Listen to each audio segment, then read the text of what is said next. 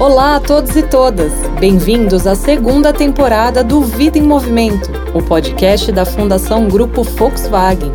Eu sou Renata Piffer. E eu sou Ludmila Vilar. Nesse primeiro episódio, escolhemos um tema que permeia toda a atuação da Fundação Grupo Volkswagen: a educação. Nossas causas são a mobilidade urbana, a mobilidade social e a inclusão de pessoas com deficiência. Mas nada disso é possível se não tivermos a educação como fio condutor de nossas ações. É por meio dela que conseguimos mobilizar e movimentar as pessoas. É por isso que hoje vamos contar a história da ativista paquistanesa Malala Yousafzai, que reconheceu na educação um objetivo, um direito e um propósito de vida. E o que ela fez e tem feito é tão incrível que aos 17 anos se tornou a mais jovem vencedora do Prêmio Nobel da Paz. E vamos também conversar com o Olavo Nogueira Filho, diretor executivo do Todos pela Educação, organização que tem como principal objetivo promover mudanças na qualidade da educação básica no Brasil. Está no ar o Vida em Movimento. Uma criança, um professor, um livro e uma caneta podem mudar o mundo. Malala disse essa frase quando discursou na ONU em 2013. Mesmo sendo ainda muito, muito jovem na época, ela tinha apenas 16 anos. Sabia muito bem o que estava dizendo. Quatro anos antes, Malala tinha sido alvo de um atentado. O motivo? Ela simplesmente insistiu em estudar. Mas antes, para falar sobre a trajetória de Malala, é preciso que a gente entenda a região onde ela nasceu e cresceu, a cidade de Mingora, no Vale do Swat, Paquistão. Mingora é uma cidade com pouco mais de 300 mil habitantes e fica na fronteira com o Afeganistão, país assombrado pelo Talibã. O Talibã é uma das milícias islâmicas mais radicais da história.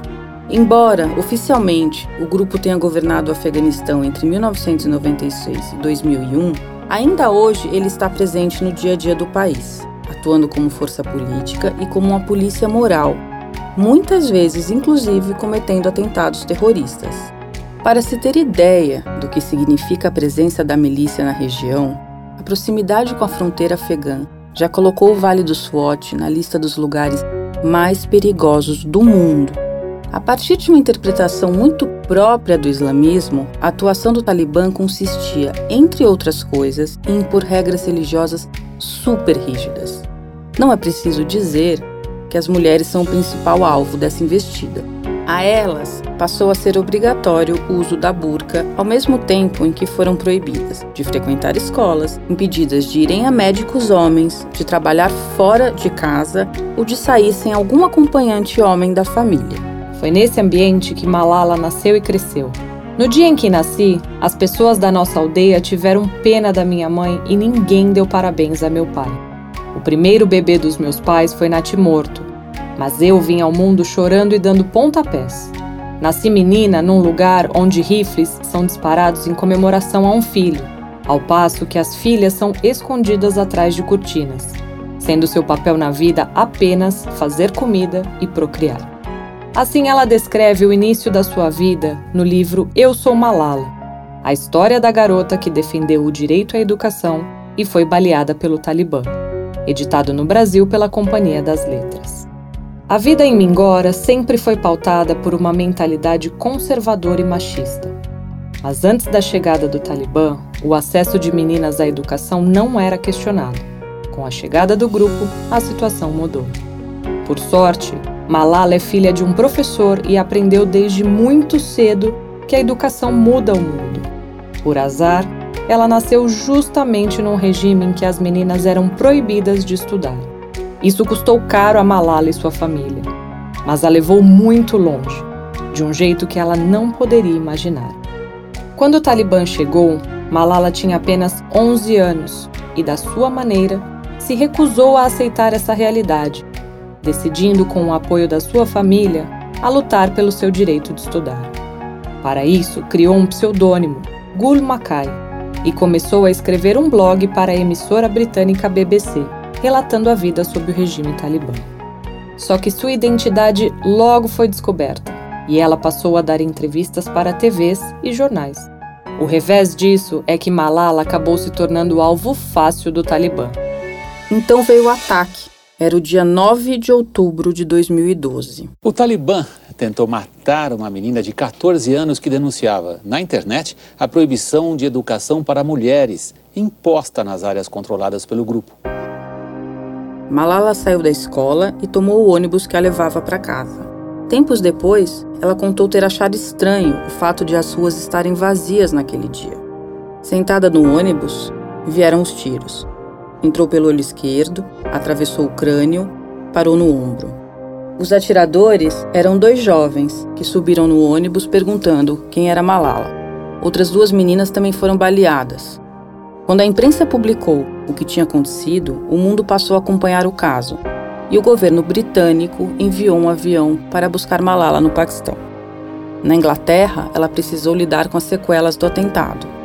Um lado esquerdo paralisado e surda de um ouvido, passou por várias cirurgias até a sua vida voltar ao normal.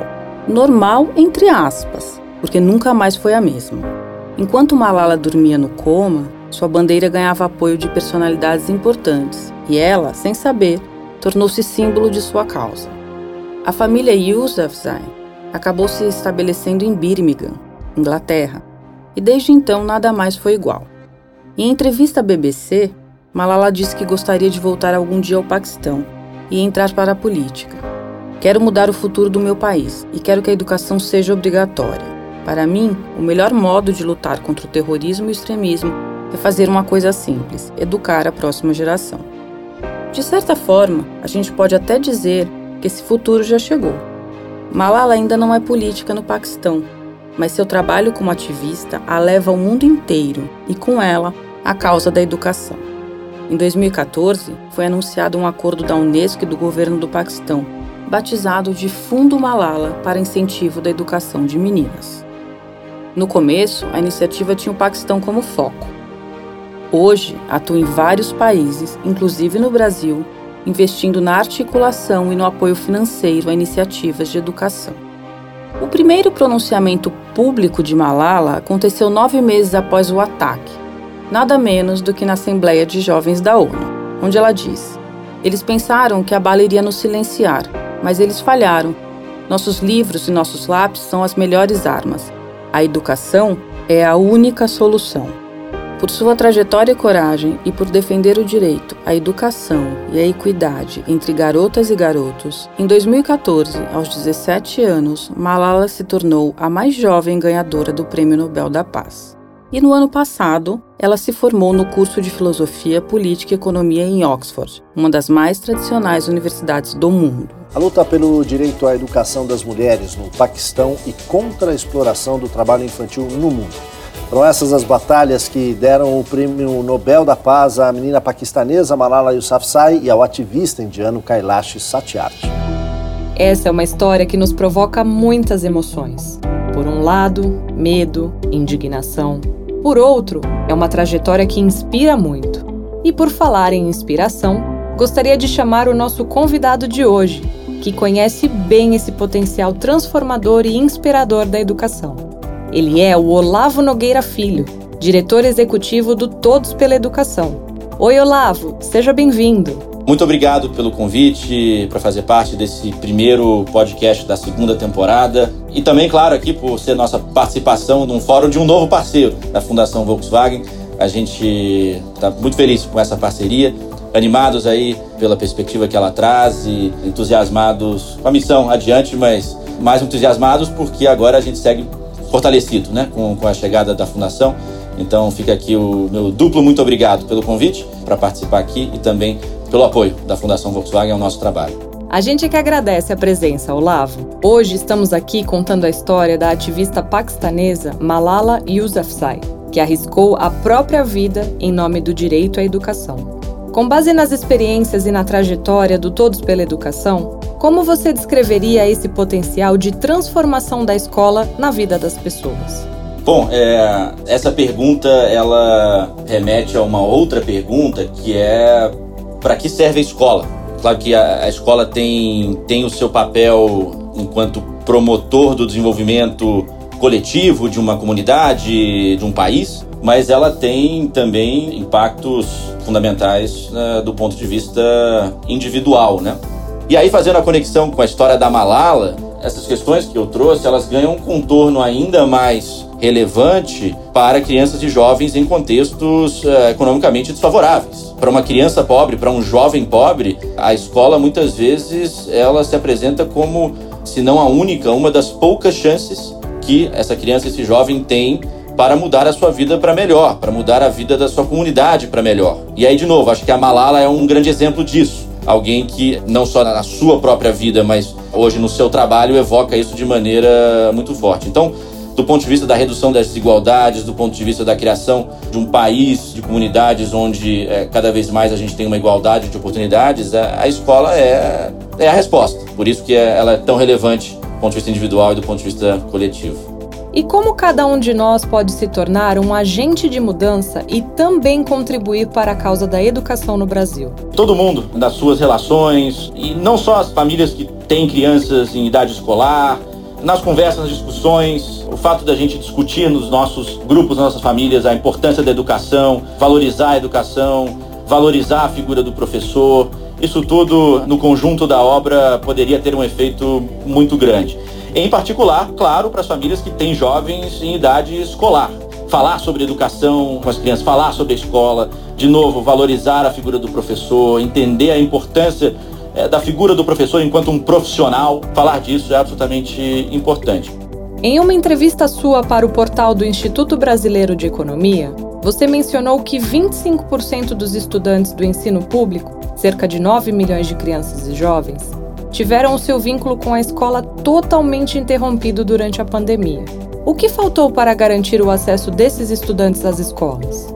Bom, a questão da desigualdade, ela obviamente existia pré-pandemia. A pandemia acho que serviu para né, deflagrar um, um cenário vergonhoso, né? Que não vem dos últimos, do passado recente, vem de um histórico brasileiro e que, do ponto de vista educacional, o Brasil, ele, durante décadas, ele seguiu um modelo educacional extremamente elitista. Não era preciso nem esperar essas pesquisas para saber que é, o cenário é trágico. Vou dar um exemplo aqui que afeta fundamentalmente os jovens e principalmente os jovens mais pobres, que é o aumento do risco da evasão escolar. Em condições normais, você tem alguma, alguns fatores associados à evasão escolar.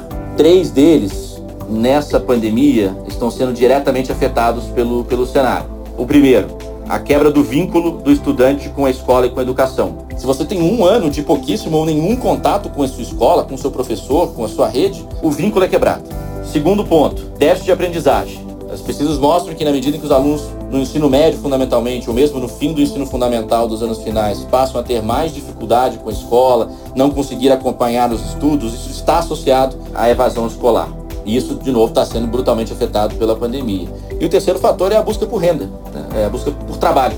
É, isso, em condições normais, repito, é um fator associado à evasão escolar. E num cenário em que a pandemia, e é, não é só no Brasil, no mundo inteiro, afeta de maneira muito forte a economia e é, com altíssimas taxas de desemprego, muitos jovens, principalmente de famílias mais pobres, serão forçados, já estão sendo forçados a ter que é, apoiar é, e complementar a renda domiciliar.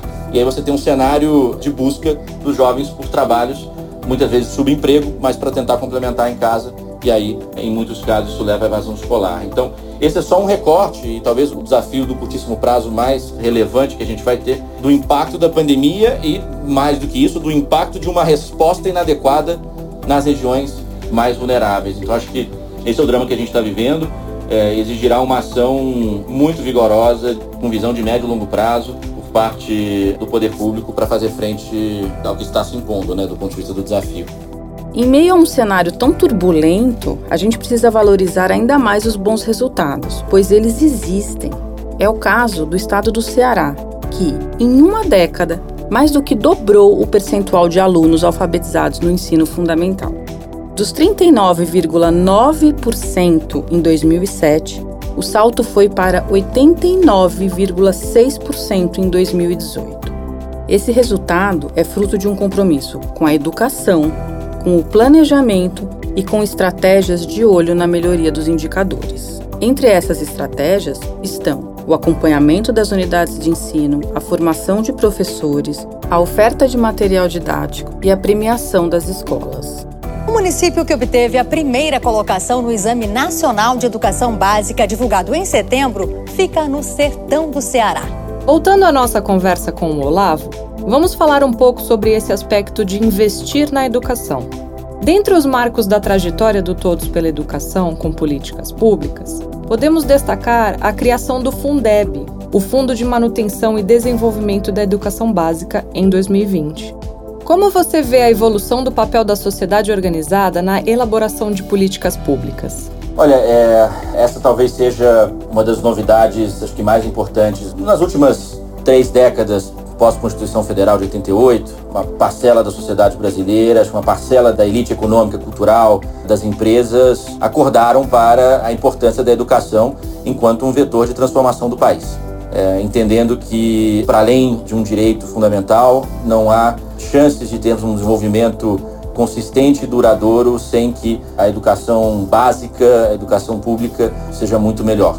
É, acho que isso tem se traduzido de várias formas, mas acho que das, um dos reflexos desse novo papel da educação na agenda pública do país foi o surgimento de uma sociedade civil, de um conjunto de fundações, de institutos, focados, se não exclusivamente, mas com muita ênfase no tema da educação, e aí na educação básica.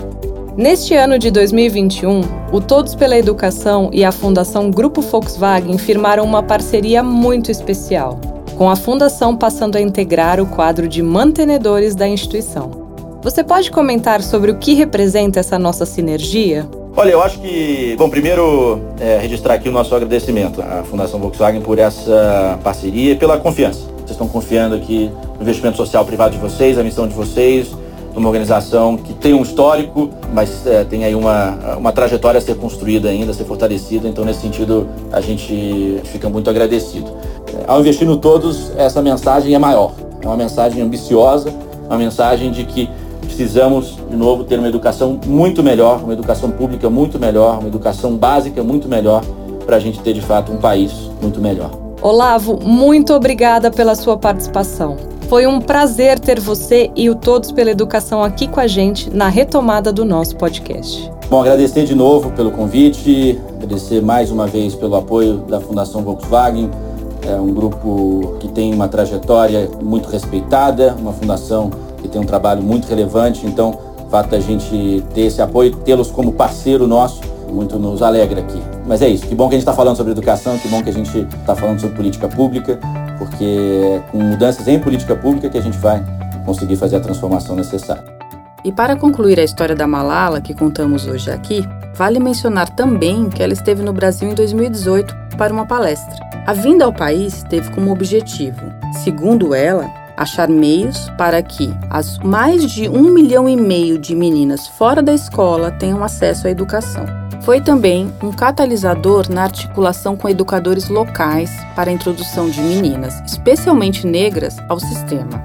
Recentemente, além de ter se formado em Oxford, Malala anunciou sua parceria com a Apple para produzir dramas, séries infantis, animações e documentários que vão ao ar no serviço de streaming. E antes de encerrarmos esse primeiro episódio da segunda temporada do Vida em Movimento, contamos aqui mais uma história feliz na educação brasileira.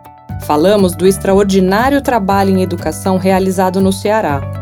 E temos aqui outro case de sucesso vindo do Nordeste, agora de Pernambuco. O estado conseguiu, entre 2007 e 2017, que o abandono escolar caísse de 24% para 1,5%, o menor índice do Brasil.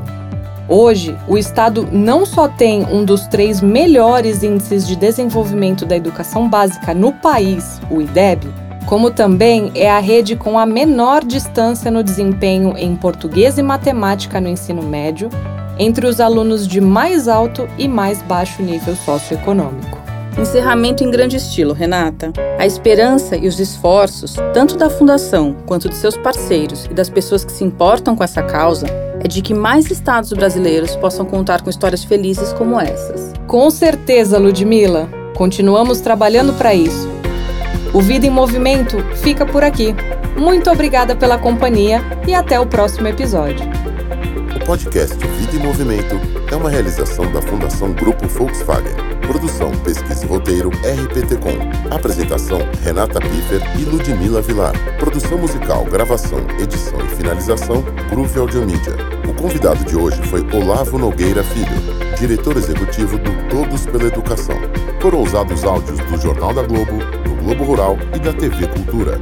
E se você quiser saber mais sobre a Malala, acompanhe nosso site fundaçãogrupovw.org.br ou siga a gente nas redes sociais. Por lá, nós vamos divulgar mais vídeos, textos e fotos sobre a trajetória dessa ativista.